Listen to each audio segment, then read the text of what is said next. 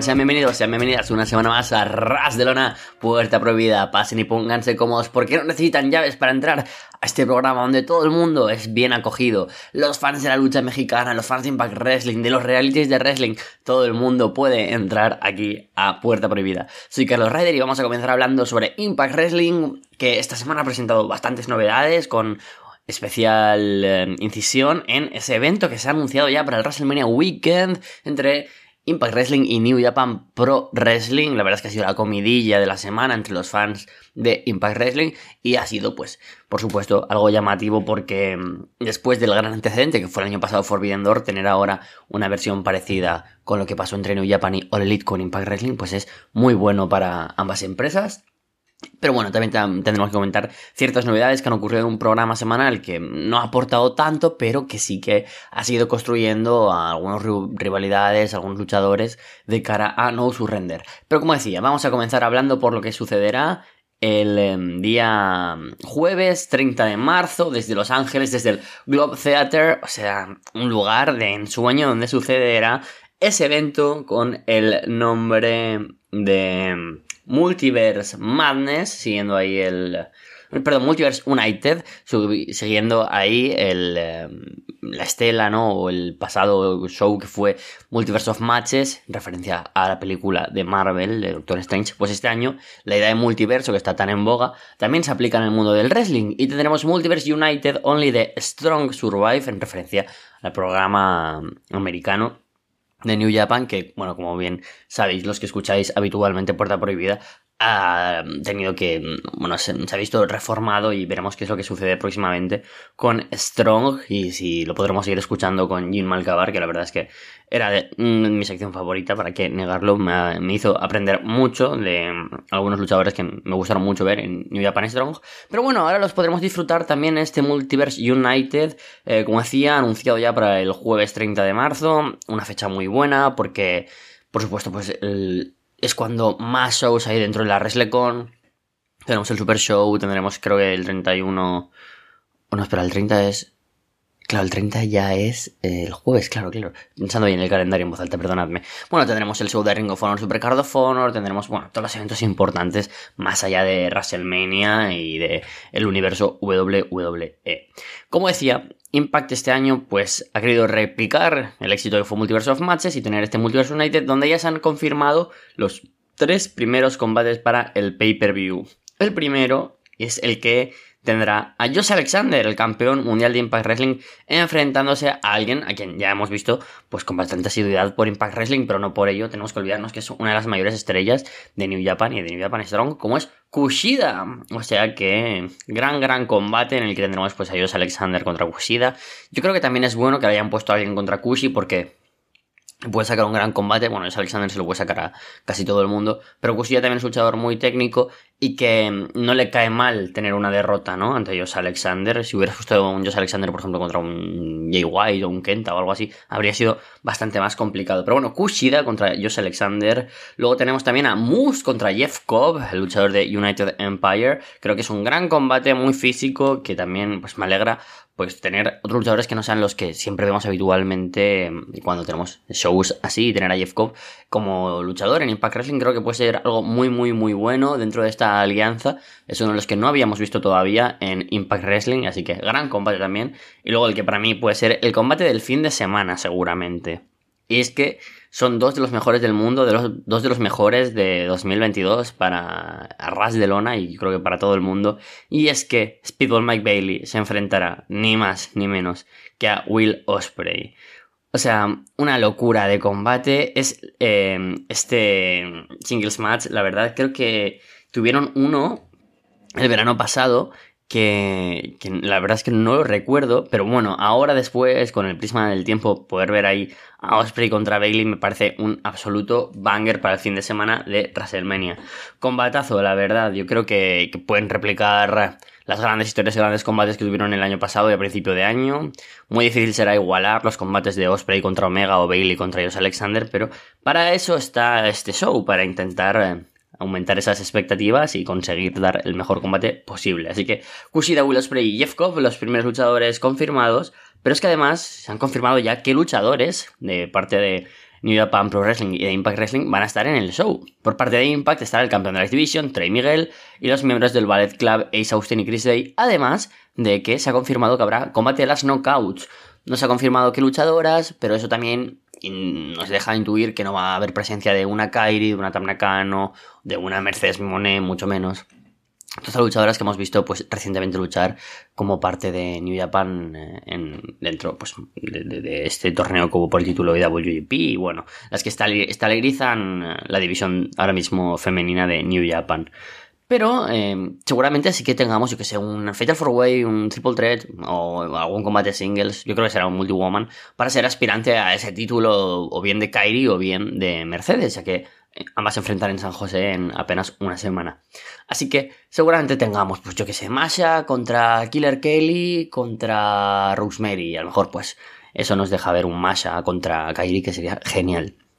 Y como decía, también tenemos pues a Trey Miguel, que seguramente defienda su título de la X Division, y a Ace eh, Austin y Chris Bay, quien yo creo que formarán trío junto a Kenta, el otro miembro del Ballet Club, que también está confirmado, junto a Rocky Romero, Minoru Suzuki, que regresa a Impact Wrestling también, Clark Connors, Kevin Knight y Fred Roser. Sobre todo, pues me sorprende este último, el actual campeón New Japan Strong, puesto que los otros pues les hemos visto en Impact Wrestling, pero en general, como una propuesta muy buena, ¿no? Ya traer a Kushida, Will Ospreay, Jeff Cobb, Rocky Romero, Kenta Suzuki, eh, Fred Roser, Kevin Knight y Clark Connors me parece un buen roster. Yo creo que se apostará seguramente por el Ballet Club junto a Kenta haciendo un combate por equipos, quizás con Rocky Romero y los Motor City Machine quizás demasiado repetitivo, teniendo en cuenta algo de lo que hablaremos después, es el combate que se ha confirmado con presencia de Kenta en No Surrender, pero bueno, yo creo que por ahí podrían ir los tiros. Luego, por otro lado, creo que Trey Miguel defenderá ese título de la Activision contra un Kevin Knight es quien más me cuadra por el mero hecho de que mm, es un luchador que ya sabemos que es muy polivalente, el que estamos alabando mucho las últimas semanas, que es muy ágil y que Kushida tiene un singles match, pues seguramente Kevin Knight tenga aquí esta oportunidad contra Trey Miguel. Podría ser un gran, gran combate para, para Knight. Y luego, pues Fred Trouser seguramente defienda su título. Yo creo que tendría que ser contra luchador dentro del midcard, upper midcard, pero que no se vea tampoco perjudicado, como decía antes, con Kushida con una derrota. Un Brian Meyers encajaría muy bien, o a lo mejor un combate contra un Heath, un Reino, pues también podría encajarnos. Em, y por otro lado, como decía, pues el nombre de Minoru Suzuki también llama mucho, mucho la atención porque aquí se abre la veda de enfrentarse a Eddie Edwards, a PCO, a Matt Cardona. Hay muchos nombres muy interesantes. Así que muchas, muchas ganas de ver cómo avanza la cartelera de este Multiverse United, Only the Strong Survive, que como repito, se celebrará el día 30 de marzo desde el Globe Theater de Los Ángeles. Muchas ganas de ver qué es lo que sucede en ese pay-per-view, pero antes, por supuesto, pues tendremos No Surrender, que ha anunciado pues nuevos combates esta semana, gracias pues a las rivalidades que han ido avanzando dentro del programa de Impact Wrestling en Access TV, pero también de su Before the Impact. Ya hace dos semanas, eh, perdón, eh, Jonathan Gresham lanzó el reto a Mike Bailey para enfrentarse en No Surrender y esta semana Mike Bailey vencía a Rashing en el Before the Impact y aceptaba ese combate en No Surrender. Así que combate confirmado Mike Bailey contra Jonathan Gresham. Hay dos cosas que me apenan. Una es que justo ayer, el, sábado 11 de febrero, tuvieron un combate ambos en la J, J Cup, que coronó un campeón la empresa JCW, la empresa que es, digamos, hermana de JCW, la empresa de Nueva Jersey. Y, claro, es como que baja un poco el hype porque ya ha habido un combate. Y otra de las sorpresas es que será en el Countdown to No Surrender, será gratuito. Es verdad que sabemos esta estrategia que ha tenido ahora Impact Wrestling de dar un gran combate en el kickoff que sea con grandes nombres, con un título un juego, dentro del título Activision pasó por ejemplo en el último pay-per-view. Es una buena estrategia para hacer como de lead in y que la gente acceda al pay-per-view, ¿no? Que se queda, que después de ver un Jonathan Gresham contra Mike Bailey, sea más fácil que te apetezca quedarte a ver un Giselle Show contra Don Apuracho, que se hubiera sido al revés, seguramente. Y no quiero con eso menospreciar a Giselle Show contra Don Apuracho, ha sido por decir otro de los combates confirmados del pay-per-view, bueno, del, show especial de Impact Plus. Como decía, yo creo que es una estrategia buena en ese sentido, a nivel, pues esto, estratégico, ¿no? Comercial.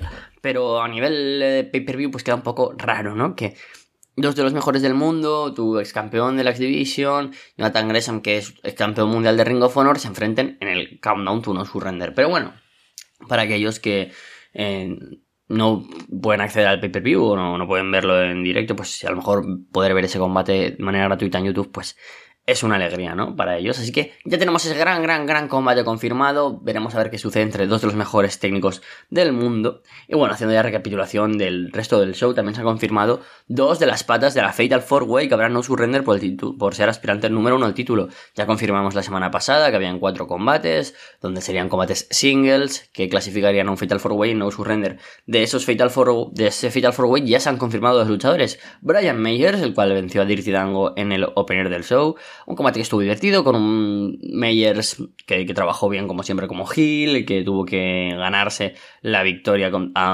sobre Dango con dos rosters cut, o sea, como siempre, pues bien trabajado el combate de, Brian Meyers. Creo que es un luchador que, siempre cumple con, su tarea dentro del roster, así que contento por ese lado. Y luego tuvimos un poco más adelante lo mismo con PCO venciendo también a, a un combate que tampoco fue extremadamente duradero ni recalcable, pero como siempre, pues PCO super over con su personaje, ahora con ese ataque también nuevo, sangrando. La verdad es que PCO mola mucho y fue una victoria bastante sencilla con la que PCO acaba con el PCO Salt y también que comentar que en ese combate PCO sigue con esa locura no interna contra Eddie Edwards, le vimos ahí gritando Eddie y luego aplicar ahí el reverse DDT. Bueno, seguramente los otros dos confirmados, como comentábamos, serán Steve McLean y Eddie Edwards, que se enfrentarán la semana que viene contra Heath y contra Rhino. No tendría sentido que fueran estos los que clasifiquen al combate. Así que bueno, con Myers y con PCO ya confirmados, ya tenemos la mitad de ese match para el eh, show de No Surrender. Y como también decía, y aprovecho ya para contar todas las novedades respecto a la cartelera, Giselle Show se enfrentará a Deona Purazzo. Tuvimos ahí un segmento en backstage en el que, pues como siempre, en Giselle Show, con toda su prepotencia de ser la mejor y demás, y ahora con toda la historia que, hay detrás sobre que ahora ya, ya, no es una luchadora por equipos y bueno, todo lo que ya comentamos también la semana pasada, pues...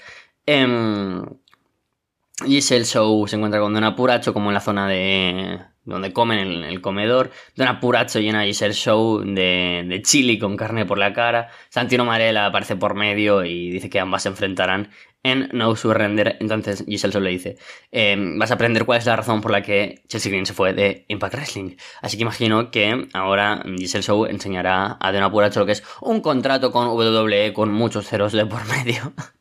es la única razón que, me hace intentar comprender la salida de todas estas luchadoras como eh, Tenny Mia Jim o Chelsea Green hacia WWE para hacer la nada. Pero como esto es puerta prohibida y aquí hablamos de Impact Wrestling y no de WWE, pues seguimos comentando qué es lo que sucedió en el show, donde tuvimos a Mickey James y Tommy Dreamer enfrentándose a Woodhands con victoria sobre em, los Hills por parte de buen naming, Hardcore Country, evidentemente. Uno es el Hardcore, otro es el Country, y ambos son Hardcore Country, perfecto. Em, sigo sin cuadrar nada de sentido al que estemos en 2023 viviendo una rivalidad sobre el puto podcast que a nadie le interesa de Tommy Dreamer y Bully Ray. O sea, la autopromoción más mala de la historia de Impact, quizás. Y hemos vivido épocas muy malas con Eric Bischoff y con Hulk Hogan y Dixie Carter, pero es bastante deplorable. Sí que en las últimas semanas se estaba hablando de manera bastante positiva de esto, porque decía que Bully Ray, pues de alguna manera estaba haciendo cierto atractivo a gente como Masha Slamovich o Mickey James, pero cuando de nuevo inciden en que la historia es entre la amistad de Bully Ray y Tommy Dreamer y Mickey James y Masha Slamovich pasan a un segundo plano, de nada sirve que después del combate de la victoria de Hardcore Country, Bully Ray ataque a Tommy Dreamer y Masha Slamovich aparezca por la espalda y, ataque a Mickey James. No sirve para nada, porque No Surrender está a la vuelta de la esquina y no hemos avanzado nada. Es que durante los últimos cinco meses Masha Slamovich no ha aportado absolutamente nada. Y es una gran, gran luchadora, uno de los grandes talentos. Llamada a ser campeona de las knockouts bastante pronto. Y sin embargo está aquí siendo una pieza de la nada.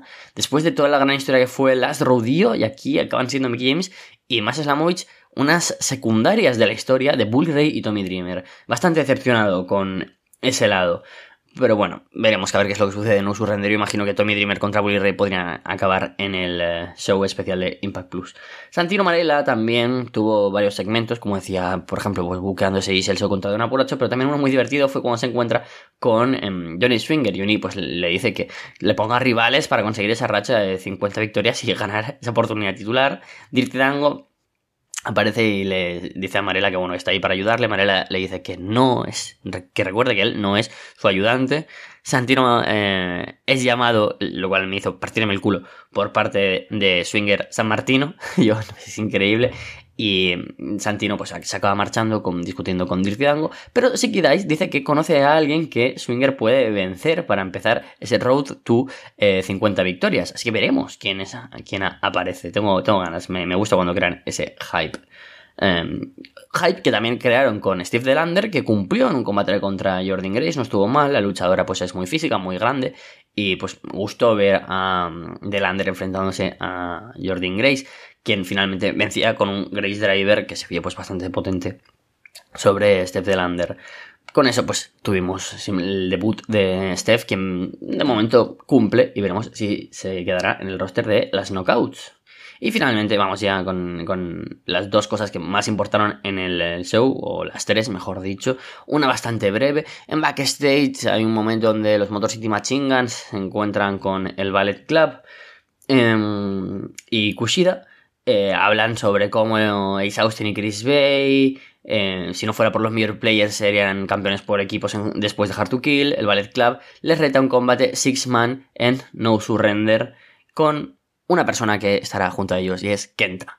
Gran combate el que se confirma aquí. Hipotéticamente, pues sabemos que tendremos a Mayor, perdón, a Motor City Machine Guns defendiendo contra el Ballet Club. Y para no quemar tan rápido esa bala, era muy buena idea juntar de nuevo a Time Machine y juntar también al Ballet Club con la oportunidad de tener a Kenta de nuevo, quien ya imagino permanecerá en Estados Unidos para el WrestleMania Weekend. Tener a Kenta en televisión también aportará porque es una gran, gran, gran estrella y puede dar muy buenos combates un Kenta contra ellos Alexander te lo compra todo el mundo como un main event capaz de ser main event de Bound for Glory. O sea que genial poder tener al creador de GTS en No Surrender. Un gran, gran combate. Tengo muchas ganas. Otro de, los grandes momentos también fue la lucha entre Killer Kelly y Taylor Wilde contra Death Dolls. Un combate bastante malo.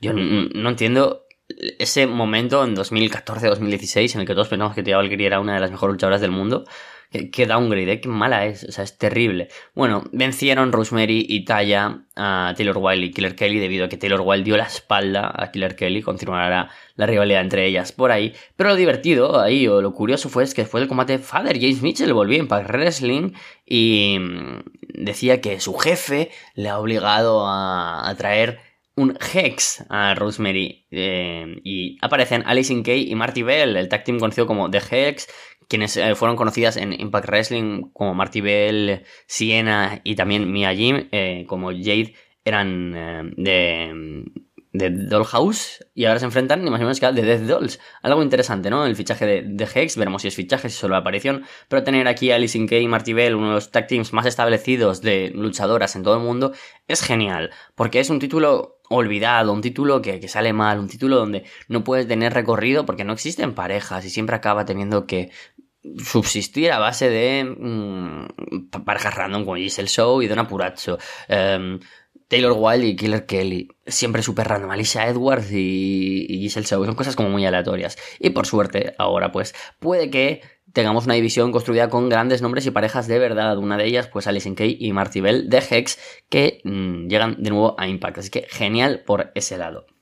Y en el main event, ya para finalizar, el título Digital Media Championship se ponía en juego con Joe Hendry contra Matt Cardona. Joe Hendry, em, que viene super over, pues defendía aquí el título contra un Matt Cardona que durante todo el show, desde el inicio, había estado puteado pues, desde el staff de Impact Wrestling, quien le reserva como camerino un, sitio de estos donde se guardan los trastos, luego pide cambiar de camerino y le sacan fuera, luego quiere ir a reclamar lo que se merece y es el camerino Joe Hendry, se encuentra ahí a Brian Meyer cantando la canción de Joe Hendry, bueno, en general muy buen trabajo con ese, para que Joe Hendry retenga en el main event, un combate que estuvo bastante bien, Cardona trabajando, como siempre, sobresaliente como Hill, además que dejó muy muy fuerte a Joe Hendry. Muy buena decisión la de darle a Hendry el título, quien no extrañaría que en ningún momento fuera aspirante al título mundial, pero si le das este título que era terciario, que le pongas contra el rivales de mucho calado, como Moose o como Cardona. Aquí en este caso un Cardona que le aplica al segundo uno un Radio Silence y al final del combate otro Radio Silence,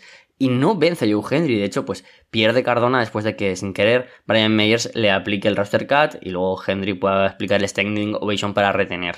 Después del combate, además, Moose, eh, bueno, eh, Joe Henry vuelve a poner la canción de Edge's Beat de Cardona y aparece Moose y le aplica una espira a Cardona cuando este eh, lo recibe por error, ya que iba a recibirlo Joe Henry. Veremos si Cardona sigue en Impact, pero esto sirve, por supuesto, para que siga la rivalidad Joe Henry contra Moose, la cual pues tengo muchas ganas de que continúe, y dejar a Joe Henry como un luchador muy, muy importante para la empresa.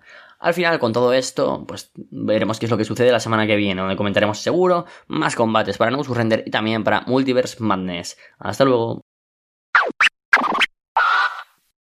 ¿Qué tal amigos de Arras de Lona, Puerta Prohibida? Les habla desde México, Salvador Chava Rodríguez. Abrimos la puerta para abrir de Puroresu cuasi americano de New Japan Strong, de Impact Wrestling, del reality de Nikki Vela, que no he tenido la oportunidad de verlo. Creo que Paulina hace un trabajo bastante peculiar, llamativo, ameno, incluso por ahí se lo ha recomendado a algunas personas que, si bien no son tan afectas al mundo del wrestling de forma cotidiana, pues se ubican los reality shows de Las Velas. Entonces, una opción más como parte del contenido que les ofrecemos semana a semana aquí en Puerta Prohibida. Y pues obviamente que sigan el contenido diario, casi diario, que genera todo el equipo de Arras de Lona con gusto. Y en mi caso les hablaré de la escena mexicana, un par de eh, contenidos, uno de este año, otro que eh, ahora como se vienen las películas de Rápidos y Furiosos spoiler, estén al pendiente de lo que se viene ahí con Puerta Prohibida, no solamente con Puerta Prohibida, sino con a ras de lona. Ahí me voy a autocandidatear propuesta. Aunque no lo parezca, eh, he tenido hoy oportunidad de dar clases en nivel universitario y una materia que me ha tocado impartir es apreciación del cine. Entonces, si por ahí me quieren llamar para hablar de Rápidos y Furiosos, con todo gusto, que pues no lo hacemos tan formal, ¿verdad? Obviamente, ver qué se puede hacer. Y bueno, hablarles, ya que estamos hablando de esto de secuencias para poder entender cómo hemos llegado a cierto punto voy a hablarles de un programa más, dos, el de Noche de Campeones de AAA, pues para ver parte de los cambios de lo que presentará la empresa. Ya se hicieron grabaciones, próximamente pues espero verlos y lo comentaremos aquí eh, de lo que ha hecho AAA en 2023 para televisión y redes. Y bueno, hablarles de esta Noche de Campeones que tuvo, ya lo pueden encontrar en línea, sin mayor problema, antes de empezar del campeonato de Marvel Lucha Libre con un diseño al estilo de Iron Man de la fuente de poder que tiene en el pecho, seis luchadores, Picadura Letal, El Engañoso, Terror Púrpura, Aragno, Leyenda Americana, El Gran Mazo. Creo que ya lo he dicho aquí, pero no está de más reiterarlo, pues me parece un concepto un tanto errático. No han sabido cómo ajustarlo, si se van enfocados a lo que sea la serie. De momento la serie estaba a través de la plataforma de Disney Plus, narrada en español por Franco Escamilla, un comediante mexicano de cierta fama, que estaba ya con fecha de inicio en el mes de diciembre, sin mayor explicación, se retrasó, no sé si fue por temas de producción, por este combate de noche de campeones, etcétera. Creo que eventualmente conoceremos la razón de ese retraso. Disney eh, no quiso que chocara con otros estrenos, digo, son algunas ideas que me vienen a la mente. Ya pueden consultarlo si tienen acceso a través de la plataforma de Disney Plus. Entonces, eh, creo que incluso a nivel comercial, no sé si en todas las tiendas, o al menos de las que pues tengo acceso de forma eh, frecuente, no es que sea multimillonario, pero pues hay que ir al supermercado, que en México les llamamos el super. Quiero pensar que en Latinoamérica no en otros sitios, porque yo sé que la comunidad de Arras de Lona es eh, transnacional.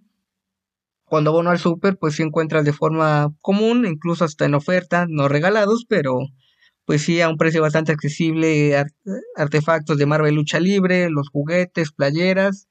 Salieron unos muñecos Funko, eso sí ya se agotaron. Saludos a mi hermana que amablemente por ahí me regaló unos en su momento.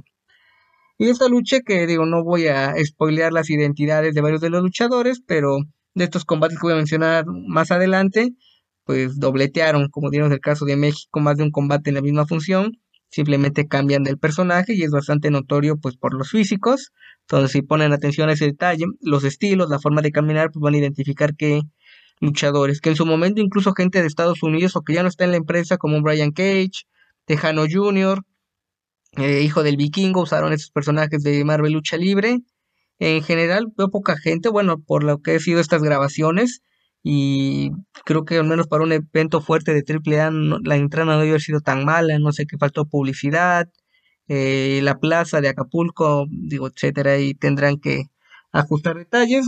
Ya en cuanto a la lucha, un combate de eliminación, me agradó que pensaron un poquito más en cuanto a los movimientos de los personajes, el engañoso, un tanto burlón, enfocado en el personaje de Loki, el hermano de, de Thor.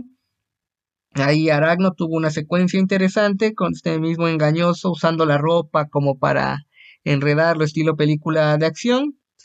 finalmente gana Aragno con una plancha de 450 grados a terror púrpura.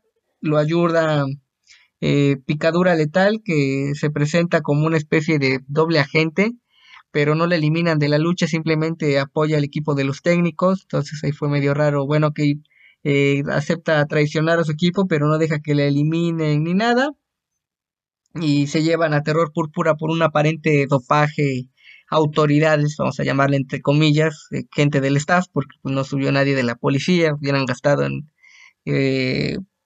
pues a lo mejor no sé si convencer a policías reales, pero el aditamento que se vea como una especie de comisión de más. Un combate, pues creo que se puede omitir sin mayor problema, algún par de movidas. Y creo que incluso siendo fan de AAA y de este concepto de Marvel, pues no te pierdes de gran cosa. De ahí una lucha por el campeonato mundial de tríos donde Aramis, Willie Mack y Mr. Jr. se enfrentaron a los campeones vigentes de la marca, la nueva generación Dinamita, Sansón, Cuatrero y Forastero. El baile de Willie Mack y este es de esos puntos que, eh, perdón por ser tan reiterativo, ya se ha exagerado ese recurso, creo que podrían dejarlo al final de la lucha o no se verse dominante, controlar al rival y luego darle un momento para la secuencia, a pesar de que el público pues recibe bien esta gracia, pero creo que es para mucho público ocasional que no sigue no solamente de televisión, sino el que acude a la arena que no esté tan habituado al producto de, AAA. Empieza el ataque de la nueva generación dinamita, responden los técnicos con lances. En la mayor parte de la lucha, un control de los rudos y pese a ello se intromete el hijo de Mascaraña 2000 que entra, lo mencionan como uno de los primos de la nueva generación dinamita, digo, se entiende esta aplicación del parentesco, pero hacer una breve acotación que los personajes de Junior de los dinamita ha sido bastante extenso y no propiamente que haya, exista, perdón, un parentesco. Hace un par de años falleció un hijo de 100 caras que no era de la familia eh, de las Reyes, sino que tenía un parentesco con Elia Park, falleció en una situación un tanto violenta, no voy a entrar en tantos detalles, pueden buscarlo en línea si no hay problema, nada más acaben de escuchar Puerta Prohibida, obviamente. Entonces me queda esa duda si es un personaje que ya hemos visto o alguien más de la familia que eventualmente se integrará como luchador profesional de tiempo completo. al estilo AAA no se marca la descalificación, todavía no entiendo eso. Y bueno, ya después de eso, un cuatrero aplica una desnucadora místesis y ganan. Y los comentarios insisten mucho en que el equipo está invicto, pero perdieron en triple manía, lo que era una lucha que era por los títulos, pero luego lo modificaron de forma rara sobre la marcha, una tercia que, si mal no lo recuerdo, estuvo Samadonis, Johnny Caballero, Johnny Impact, Johnny Nitro, John Hennigan, más el apellido que eventualmente John Hardy en una ocasión sustituyendo a Jeff Hardy. Entonces, eh, digo, hacer esa aclaración que no están invictos por si ven el programa. Después un combate que me gustó más de lo que esperaba, aunque eh, también pues no fue nada del otro mundo, pero de lo más destacado del programa por los campeonatos mixtos de AAA, los equipos de Sexy Star y Commander, Lady Shani y Octagon Jr., y Flamer y Abismo Negro Jr. Ya está, bueno, los campeones eran Sammy Guevara y Ty Melon. Todavía no me acostumbro a, todavía la ubico como Ty Conti, pero bueno, Ty Melon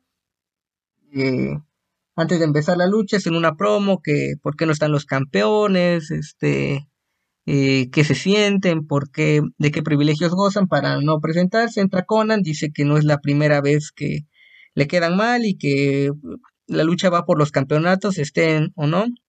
Ahí se han dado varias versiones y es una cuestión de las empresas, de los luchadores. Una lástima porque creo que Sammy pues abate de su talento, ha tenido una trayectoria interesante en AAA. Recordar que fue campeón de peso crucero de la marca, gran, una gran lucha que tuvo en su momento con Laredo Kid, la pueden encontrar en línea, y Laredo que está próximo a, regresar luego de una lesión bastante seria. Y en cuanto al combate, pues se nota que todos esos luchadores forman, trabajan de forma cotidiana, entonces hay entendimiento entre todos. En el caso de las mujeres, están acostumbradas a trabajar con varones, entonces se nota que no son dubitativas o tienen algún tipo de eh, cuidado al trabajar, digo, obviamente pues sí proteger a sus compañeros, pero no se les ve temerosas al momento de las secuencias con algún hombre. El equipo de los rudos, de Flamer y de Abismo, un palo de Kendo, una charola. A Commander lo noté discreto en cuanto a su actuación. No sé si se lesionó de un combate previo. Spoiler, fue uno de los luchadores de Marvel Lucha Libre, entonces quizás se lesionó. No, no sé, estoy especulando un poco. O fue parte de la dinámica de la lucha que no se expusiera tanto. Al final, con un Flama Driver de Lady Flamer a Sexy Star, ganan y hay nuevos campeones, pero no se les entregan los cinturones porque Conan los mandó a pedir y esperemos que eventualmente lleguen, los reciban estos nuevos campeones. Y yo creo que pues si se arreglan ese tema eh, cuasi diplomático de empresas, pues tendremos una lucha que me parece interesante entre Sammy Guevara y Taimelo contra Abismo y Flamer. Si es que se llega a dar, estaremos al pendiente. Y para cerrar el programa, Bandido e Hijo del Vikingo por el megacampeonato. Una lucha que si no es inédita, yo creo que es el de más alto perfil que han tenido en esos días, la parte final de diciembre de 2022. Creo que en la misma semana, o sea, fue cuestión de días, se enfrentaron por el campeonato de Big Lucha, nada más que en un evento organizado por el equipo de Big Lucha en el Estado de México. Retuvo el campeonato de Big Lucha Bandido, entonces este fue por el megacampeonato de AAA, tuvo transmisión en vivo a través de Five TV y ahora se puede consultar sin mayor problema. Empiezan con llaves, que si bien no es uno de los fuertes de ambos, se les nota un buen entendimiento, sobre todo a Bandido, que fue alumno de Último Guerrero, entonces sabe cómo llavear. Empiezan con obviamente el estilo de ambos, los lances, movimientos eh, peligrosos. el retador con una actitud ruda le quita el protector a una de las cuerdas. Eh, después, Hijo del Ville con esos movimientos impresionantes que hace, escalofriantes, creo que por eso ha tenido bastantes lesiones a últimas fechas. Eh, brinca del poste a una de las estructuras, una especie como de parkour Spider-Man y dice arroja inmortal hacia atrás. No cualquier luchador hace eso y tiene el talento de que se vea bien, o sea, ya si es arrojo exponerle físico, pues ese tipo de movidas merecen el aplauso. Ah, tienen una serie de intercambios de machetazos, sangre a vikingo del pectoral. Se nota que tiene la mano pesada, bandido. Diríamos aquí una frase eh, pues común en México. Y para terminar, una combinación de Inverted Frankensteiner de vikingo y con su plancha del cuerno del vikingo retiene. Muy buena lucha. No la pondría como de lo mejor del vikingo el año pasado. Creo que es su mejor combate. Y fue también una defensa, la que tuvo en contra de Fénix en Triple Manía, pero sin duda un combate que merece verse y creo que es lo que rescata el programa especial de Noche de Campeones de AAA. Y para cerrar esta semana, les voy a hablar del primer evento de Big Lucha. Vamos a hablar de la escena independiente, que creo que en últimas emisiones de Puerta Prohibida hemos dejado un tato de lado, pues por los eventos de AAA, de el Consejo Mundial, que tiene bastante actividad, con la presentación de Fabi, Fabi Apache en AAA, eh, la noche VIP, eh, la rivalidad de Rocky Romero y Volador Jr., que se enfrentarán por las cabelleras en homenaje a dos leyendas en el mes de marzo. El cartel creo que podría ser mejor, pero al menos nos deja material para analizar y espero comentarlo en cuanto se celebre ese evento en este espacio. Este evento de Black Paradise celebrado en la sede cotidiana de la empresa, en el Bandidos Gym, en la alcaldía Iztapalapa, un sitio de pues popular, cierta tradición en el área conurbada de Ciudad de México. Casi tres horas, o sea, duración de pago por evento. Voy a decirles que no me dio tiempo de ver el evento completo, pero haré lo posible para terminarlo. Pude ver la primera hora y es de la que les hablaré a continuación. Comienzan con un recuerdo a Black Warrior, este evento pues a unos días del fallecimiento de este luchador. Buen detalle el recordarlo. Entonces pues eh, honrar aparte de estas leyendas de la lucha mexicana contemporánea. Empieza con un combate en parejas, Estrella del Ring y Senki en contra de Vortice y Metal Shadow, quizá hombres no tan conocidos, pero que entrenan en el Bandidos Gym y pues buscan adquirir un nombre, darse a conocer. Vemos una secuencia de llaves básicas, pero bien ejecutadas. El ataque de los rudos, que en este caso Vortice y Metal Shadow. Creo que se notan ciertos errores propios de que pues, son jóvenes, les falta experiencia y formación, pero al menos darle este tipo de oportunidades pues ayuda a que adquieran experiencia. Y termina la lucha con un Tiger Driver 98 de Vortice Asenki. Un combate aceptable, nada del otro mundo, reitero, con un par de errores en un par de secuencias pero pues es una oportunidad de aprendizaje idónea para gente del que se está formando poco a poco. Después, segunda lucha eh, de parejas, un combate de tres esquinas, Andy Panda y Lidl Sar. Ahí es un luchador que está vestido de, vestido de panda, pero si analizamos luego con lo que nos presenta la escena independiente de Estados Unidos o Japón, hasta con un muñeco inflable, pues creo que eh, no varía, no debería de sorprendernos. Órbita y Elipse, gente pues de tiempo ahí en la empresa jóvenes también, y Skyde, un veterano acompañado de su hijo Black Skyde, una lucha que empieza con un formato como de tornado, sin relevos, todos contra todos. Empieza el estilo dinámico de los técnicos. Vemos una plancha de 450 grados y una después, un par de minutos después, un tornillo espectacular hacia afuera del ring de Little Star, que creo que eso pues siempre ayuda a aprender a la gente y son bien ejecutados. Entonces destacar este trabajo de el Little Star. Andy Panda se arroja desde el segundo piso para una plancha, movimiento peligroso, pero que lo saca adelante sin mayor problema. Y el equipo de órbita y elipse mostraron rudezas, algo inusual, por lo general trabajan como técnicos, un par de fouls que el referee no marca, en contra de Black Skyde y Skyde para llevarse la victoria. Una buena lucha, mejor que la de inicio, creo que esta debió de haber sido el comienzo de la función, pues por la dinámica, luchadores que participaron. Después, entre este y el próximo combate, apareció la agrupación de los Locos Evans. El líder es Jack Evans, que pues ubican por su trabajo en AAA, como independiente, Rhino hace un par de años, en PWG, etcétera. Hace un par de meses perdió la cabellera en contra de Gravity en un evento especial de eh, Big Lucha. E invita a los ganadores a que se unan a su facción. No hubo respuesta, pero creo que eventualmente se unirán a este grupo. Y termino hablando de lo que podemos llamar ya un clásico dentro de la marca de facciones. Eh, por un lado, el equipo de los técnicos, Cometa Maya y Radioactivo, enfrentaron a Oni el Bendito y Flamita de la Black Generation. Y en el caso del Fénix es la Delta Force. Eh, en este caso, pues ayudó bastante el tonelaje de Oni el Bendito, un peso completo que hace movimientos de peso crucero y enfrentando a gente de una talla menor, pues obviamente va a dominar, que tiene Oni, se le puede conocer un repertorio aéreo bastante espectacular, aplica plancha de estrella fugaz, tornillo, mortal hacia atrás, entonces eh, lo hace un rival peligroso. con esto el control por parte de la Black Generation, luego los técnicos enfocándose al estilo aéreo para tener la reacción un buen detalle que en un momento de control de los rudos celebran el estilo de Black Warrior con el baile eh, moviendo la cintura. Entonces eh, se le aplaudió pues por evocar a alguien como Black Warrior. Eh, Cometa Maya que tiene una variante del brillo dorada, que es destello Maya, como lo llama José Manuel Guillén, que hace la narración junto con Adrián Mendoza. En esta función que la encuentran de forma gratuita en YouTube, fue parte de la membresía de Más Lucha, pero la sacaron completa para que la pueda este, disfrutar el público.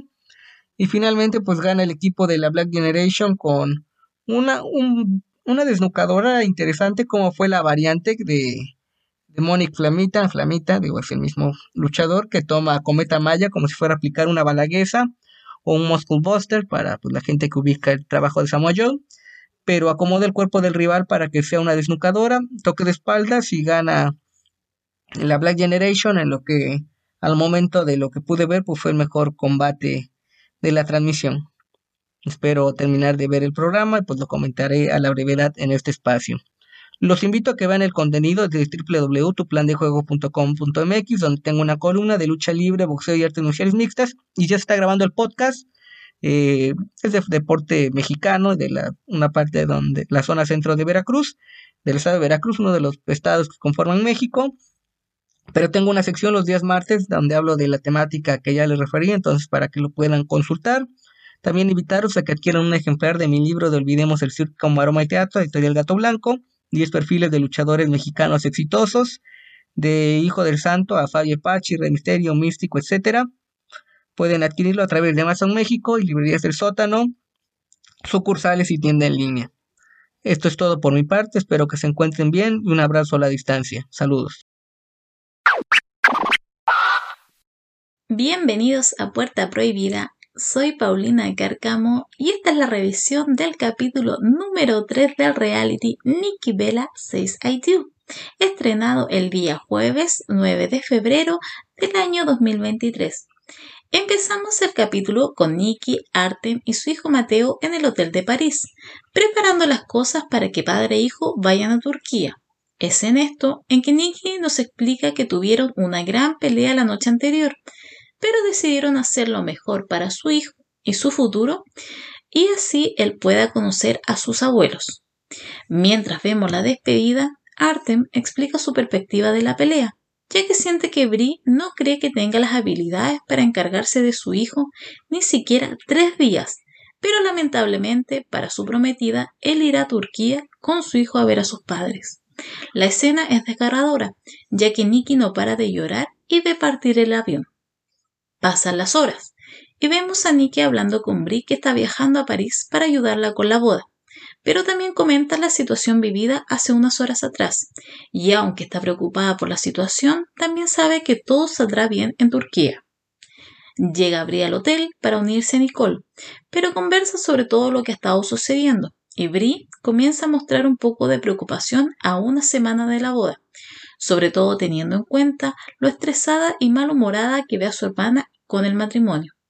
Pero a su vez pone baños fríos, ya que menciona lo emocionado y feliz que vendrá Arten y lo mucho que ellas se divertirán en París con todo lo que deben preparar para el matrimonio, como por ejemplo buscar la torta, comida y flores. Nos vamos a Turquía, y Artem nos cuenta que no ha visto a sus padres en tres años, y es en ese momento que vemos el encuentro de los cuatro, se ven felices, sobre todo la mamá de Artem, que no para de llorar, mientras el abuelo sostiene a su nieto en una escena muy bonita. Brie y Nikki recorren París viendo las tiendas y disfrutan de la ciudad. Amo la tranquilidad de las dos, sobre todo de Nikki, que tiene solo seis días para preparar todo. Recordemos eso. Mientras ven trajes para Mateo, Brie pregunta si Nikki no le molesta que Artem no pregunte nada de la boda, y todo se lo haya dejado a las hermanas Vela. Ella responde que más o menos, que solo pregunta cómo va todo, pero no asume un rol protagónico, y recuerda que cuando se conocieron él era un poco más detallista, compraba flores o las sacaba a cenar más seguido. Por eso en esta etapa ella necesita la afirmación que ella está haciendo un gran trabajo, y eso no lo está viendo o escuchando. No está viendo un gran detalle por parte de Artem. Brie llama a Artem. Le pregunta cómo se siente. Él le comenta que está feliz con sus padres, pero que aún está molesto porque Nicky no entiende que él no había visto a sus padres y que no ve a sus padres frecuentemente, y quiere que entienda que este viaje significaba el mundo para él, y que ella, Nicky, estaba impidiendo este encuentro con su desconfianza en el rol parental. Pero Brie solo menciona que su hermana se estaba preocupando, a lo que Arten menciona las dudas que esto le provoca a un futuro juntos como matrimonio. Brie reflexiona, lo que deben arreglar es la comunicación, decir las cosas pero no ocultarlas, o esperar que surjan momentos de presión o decisiones difíciles para que afloren conflictos que podrían ser solucionados hablando antes. Quedando solo cinco días para el matrimonio, no, hay lugar para la unión. Para eso salen las Bella Sister y Ben Parque pero deciden contactar a un agente de boda. También en ese momento aprovechan de ver anillos, menú y prueba de tortas para el gran día. Además conversan de la banda para ese día. Les juro que el estrés que estaba viendo en ese momento yo era impactante. No puedo creer que ya está quedando solo cinco días y falte tanto. la madre de Artem regala a su nieto un collar y Artem aprovecha de regalar una tablet para que el día del matrimonio puedan verlo en vivo desde Rusia. Y con esto terminamos el día con ellos entregando su bendición para la boda. Volvemos con las gemelas, esta vez por las calles de París, y la gente las reconoce. Se sacan fotos, y Nicky recuerda lo maravillosa que fue su pedida de matrimonio en el Hotel Ritz de París, y cómo le gustaría poder casarse ahí. Pero es imposible porque la lista de espera es hasta el año 2023.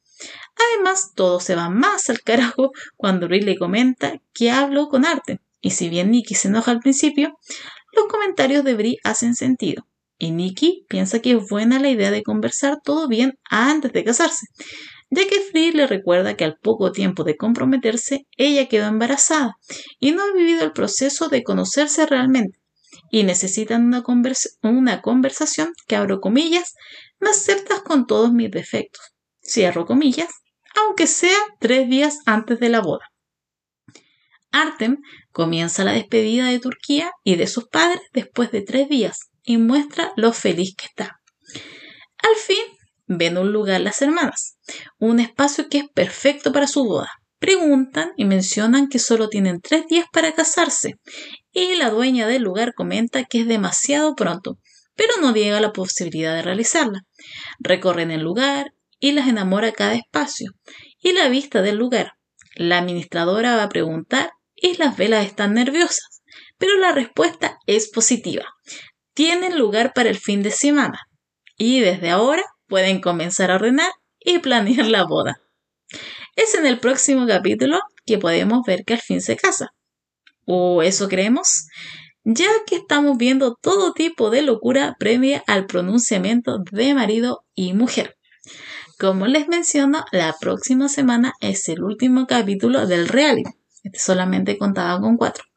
Un capítulo, un tercer capítulo, que a pesar de durar los 42 minutos, no provocó tanto o no dio tanto material como el de la semana pasada, ya que fueron momentos específicos y todo se centró en esa pelea que tuvieron Artem y Nikki la noche anterior del viaje de, de la Turquía y después fue básicamente la búsqueda del lugar para el casamiento de Nikki Vera. Así que la próxima semana será la despedida del reality y de este viaje de la boda de los sueños de Nikki Vera. Así que ahí nos estarán escuchando y nada, cuídense y adiós.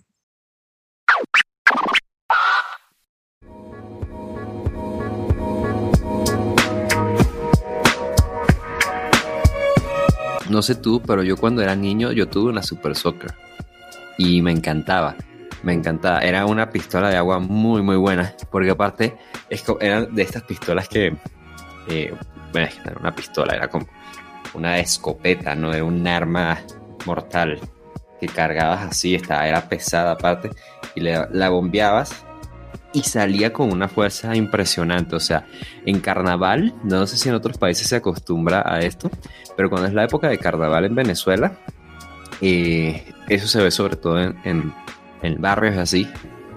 Eh, de niños lo que hacíamos era hacer guerras de, de bombas de agua bombas es, entiéndase, globos, globos chiquitos llenos de agua y lo arrojabas a alguien, ¿sabes? Eh, y hacías guerra de eso. y imagínate, yo con la Super Soccer, ¿no? O sea, listo. Pero sí, bueno, buenos recuerdos, pésimos segmentos. Sí, yo recuerdo que acá, bueno, cuando era niño, el carnaval acá en el Perú era que era hombres contra mujeres, ¿no? Con globos de agua y demás. Y así que era, llegaba el carnaval y era válido todo, ¿no? No importa si alguien estaba por la calle, quién sería, ¿no? Le tiras un balde de agua, no pasa nada, ¿no? Ahora eso está prohibido y está penalizado por la ley. Eh, Jim Ross entrevista. Sí, sí, sí. O sea, si alguien te hace eso en la calle, tú lo puedes fácilmente eh, denunciar a la policía. No sé qué tan grave será la, penalidad, ah, pero está penalizado. esa es la generación de cristal.